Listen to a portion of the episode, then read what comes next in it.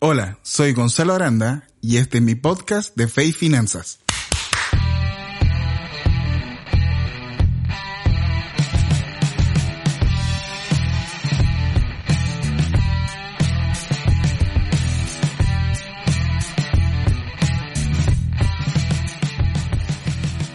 Ok, bienvenidos nuevamente a un nuevo capítulo de Fe Finanzas. Quería darme el tiempo eh, para conversar contigo acerca de lo que son las deudas. Eh, los números hablan muchísimo, y sobre todo aquí en, en Chile. Eh, el 80%, para que tú sepas, el 80% de las personas aquí en Chile no alcanzan a llegar a fin de mes. Y eso es una estadística verídica que también sustenta otras cosas, como por ejemplo que el 26% de los chilenos son morosos, es personas que no que han aumentado su deuda y que dejan de pagar sus obligaciones. Eso alrededor de 4.6 millones de personas. Luego, tienes que el 80%, el 82% están endeudadas. Quiere decir que cerca de 11 millones de personas tienen deuda, tienen una obligación, han adquirido una obligación de pago, ya sea con un banco, una financiera, eh, pero tienen ese nivel de, endeudamiento, 82%. Y de ese 82%, más del 50% es eh, de la deuda que tienen es bancaria.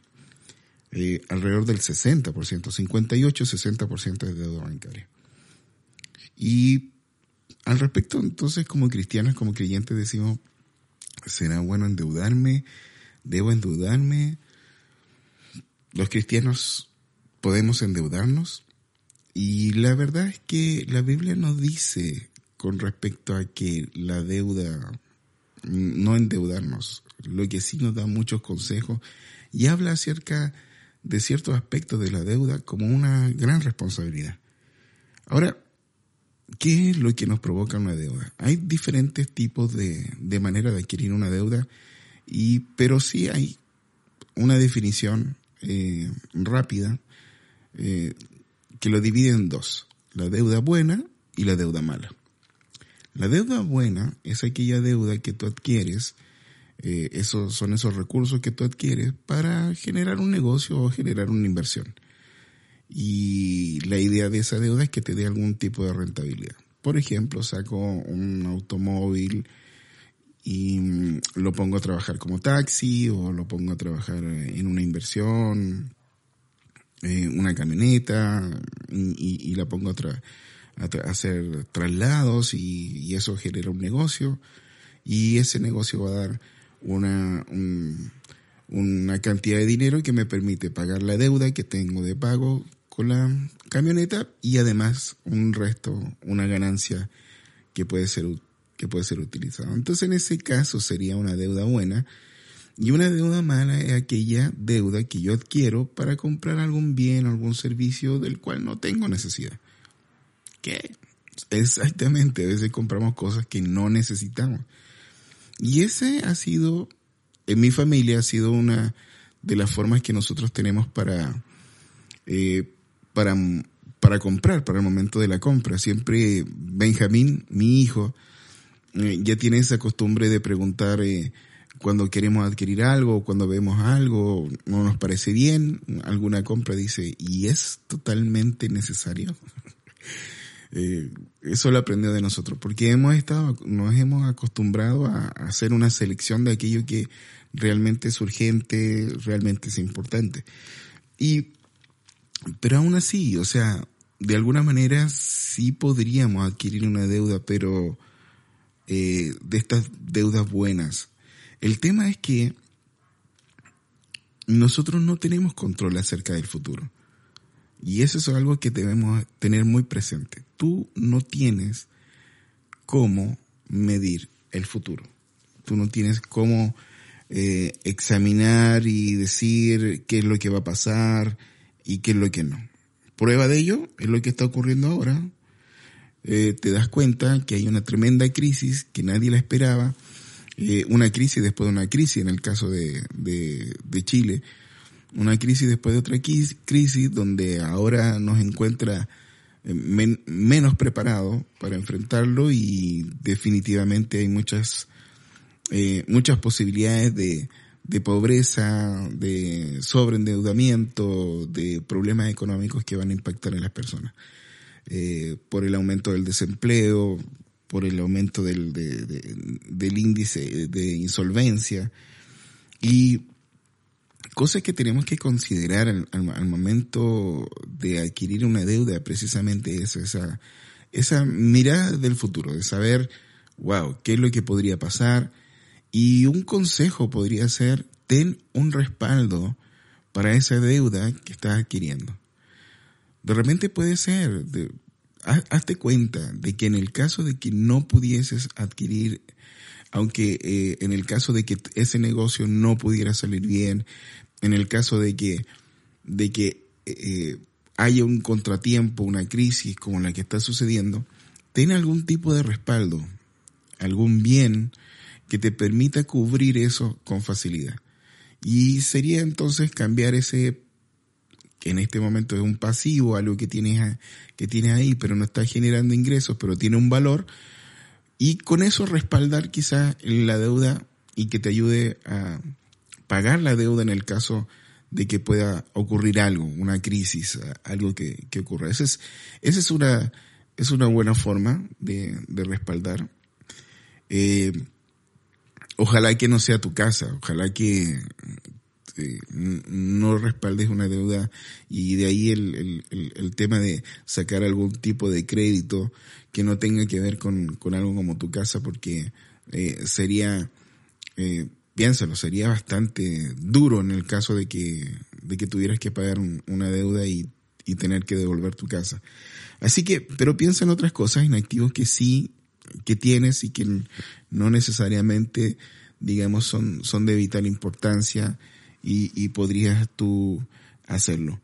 Y en el caso de, de aquellos que ahora están pensando, mm, seguramente con el tema de la crisis estás, estás pensando que eh, no debía haber tomado el crédito que, que tomé, no debía haber pedido, o los que están pensando ahora en medio de la crisis de sacar un crédito, un crédito personal, un crédito eh, de, de bancario, que te permita, digamos, quizás en el caso de que hayas perdido el empleo o en el, en el caso de que tu negocio no esté rentando, tú pensar que a lo mejor eh, poder pedir un crédito para estar un poquito más holgado. Yo, yo, yo pienso que eh, tienes que tener un poquito de, eh, de, de, de tomarte tu tiempo para examinar bien esto. Primero, te voy a decir que hay ciertas disciplinas que se necesitan para no adquirir una deuda. La primera disciplina que yo diría que te permite no adquirir una deuda es paciencia. Eh, ser paciente, ser una persona, no necesita, muchas veces no necesitamos adquirir ciertas cosas. El, la compra a créditos, sobre todas las casas comerciales, es precisamente, eh, apuntan a eso, a, a tenlo ya, adquiérelo ya. Eh, llévatelo ahora. Y, y lo que hacen es un, es debilitar tu paciencia y muchas veces, y, y ya ves que estamos en una generación, eh, estamos en, en, una temporada donde la gente quiere todas las cosas de forma instantánea. Entonces, eh, ese, esa posibilidad de generar, de, de, de, meterte en una deuda para poder tener algo que ahora no tienes y para satisfacer algún tipo de, de deseo, eh, realmente eh, se va a calar en, en, en, esa área, en el área de la paciencia. Si tú pudieras esperar y ahorrar para comprar aquello que necesitas, ese sería un cambio, ese sería algo que tú podrías hacer, que fácilmente puedes hacer. Piensa, hazte un plan, eh, genérate algún ingreso, eh, extra que te permite entonces adquirir si es que necesitas que ese, ese bien o ese servicio llegue en menos tiempo. ¿Qué te parece eso? ¿Qué te parece de generar un ingreso, pensar qué es lo que puedo hacer, eh, eh, qué trabajito extra podría hacer, qué me podría y en cuánto tiempo tendría que hacerlo para poder adquirir aquello que, que, que me está, que estoy deseando, que no es una necesidad, pero que sí estoy deseando. Otra cosa es el tema del contentamiento. Es otra, otra, otro aspecto que deberías mirar eh, al momento de la deuda. Eh, muchas veces compras porque piensas que lo que tienes no es bueno, porque viste que otra persona tiene algo mejor, o compraste algo, y esto seguro te va a ocurrir a ti porque a todos nos ocurre, en algún momento compraste algo y alguien trajo inmediatamente después algo mucho mejor y al mismo precio. Y tú dices, oh, me perdí esta oportunidad. Y tú dices, ¿cómo puedo hacer eh, para poder adquirir este, esto mejor? nos pasa con, con, computadores, con celulares, nos pasa con televisores, nos pasa con, con diferentes eh, eh, cachivache y chuchería. Y, y, y eso, es, el contentamiento está en, en, en, poder ser agradecido con lo que tengo ahora, eh, poder ser agradecido con lo que tú tienes, eh, disfrutar lo, que tienes. Y en un momento y en algún instante, en, en algún ninguna mejora, en un extra que puede llegar, no sabes, en un bono, una devolución de impuestos, algo, podrás adquirir aquello que, que ahora te gustaría, pero, pero no tienes los fondos necesarios. Así que piénsalo, contentamiento es otra cosa. Y prudencia, prudencia porque eh, es, es otro pilar que te va a ayudar a tomar una decisión al momento de adquirir una deuda porque prudencia es todo lo contrario de riesgo y realmente eh, tiene que ver con poder mirar tu entorno. No, por ejemplo, ahora no es prudente eh, eh, sacar un crédito, no es prudente en este tiempo adquirir cierta deuda, porque no sabemos lo que puede pasar en un futuro. Algunos economistas, algunos optimistas, dicen que esta crisis digamos, va a remontar de tres a seis meses. Los optimistas. Entonces eso te, te, te da un poquito de, de, de noción de lo que deberías hacer ahora en este tiempo. Y, ok, ¿qué dice la Biblia al respecto de esto? ¿Qué dice la Biblia? ¿Hay algo? Y, y, y ¿sabes qué? Que sí, existe algo eh, que te va, si no lo has leído, qué bueno, porque ahora lo vas a tener y está en Segunda de Reyes 4. Y habla de una viuda, habla de una viuda que se acerca a un profeta eh, y le habla acerca de eh, una deuda que contrajo su esposo. Su esposo muere y la deja con una deuda. El tema es que el acreedor de esta deuda, el, el, el que tiene a cargo la obligación de esta deuda, el que prestó, eh, viene con una, con una propuesta bastante dura para esos tiempos y bastante común para esos tiempos.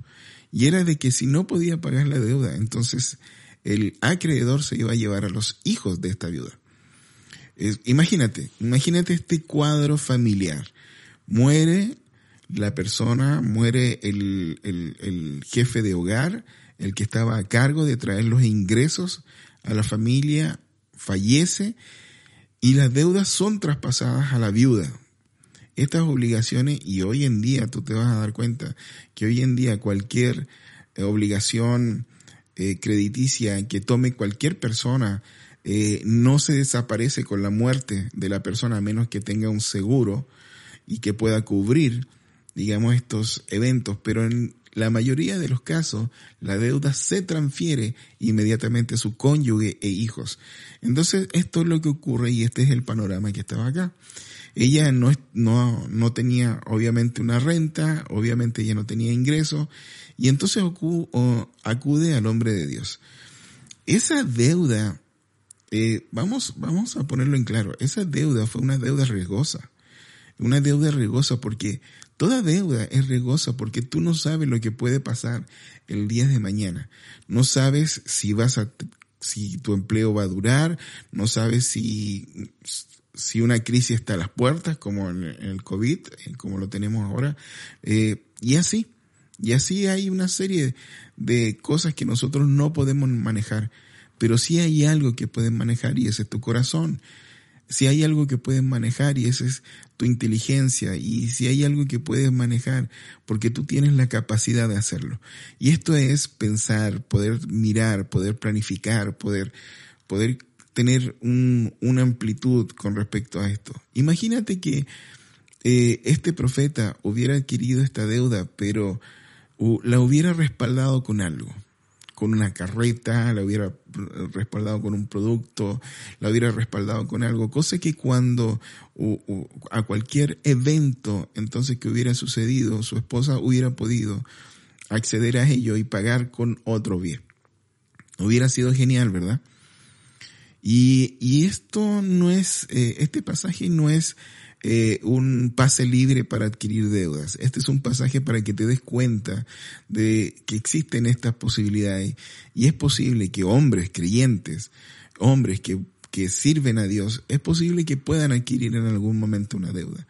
Y, y no es, como te digo, no es un pase libre, aunque hubo un momento milagroso. Y, y, ya vamos a hablar de esto en otros capítulos más adelante porque hay involucrado un negocio de por medio. Dios habilita entonces a la, a la viuda para generar negocios. Pero, ¿qué tal si nos quedamos con esto? ¿Qué tal si nos quedamos con dominio propio? ¿Qué tal si nos quedamos con paciencia, con contentamiento? ¿Qué tal si nos quedamos con prudencia? Y piensas dos veces antes de adquirir una deuda. Y piensas dos veces antes de pasar a la estadística nacional.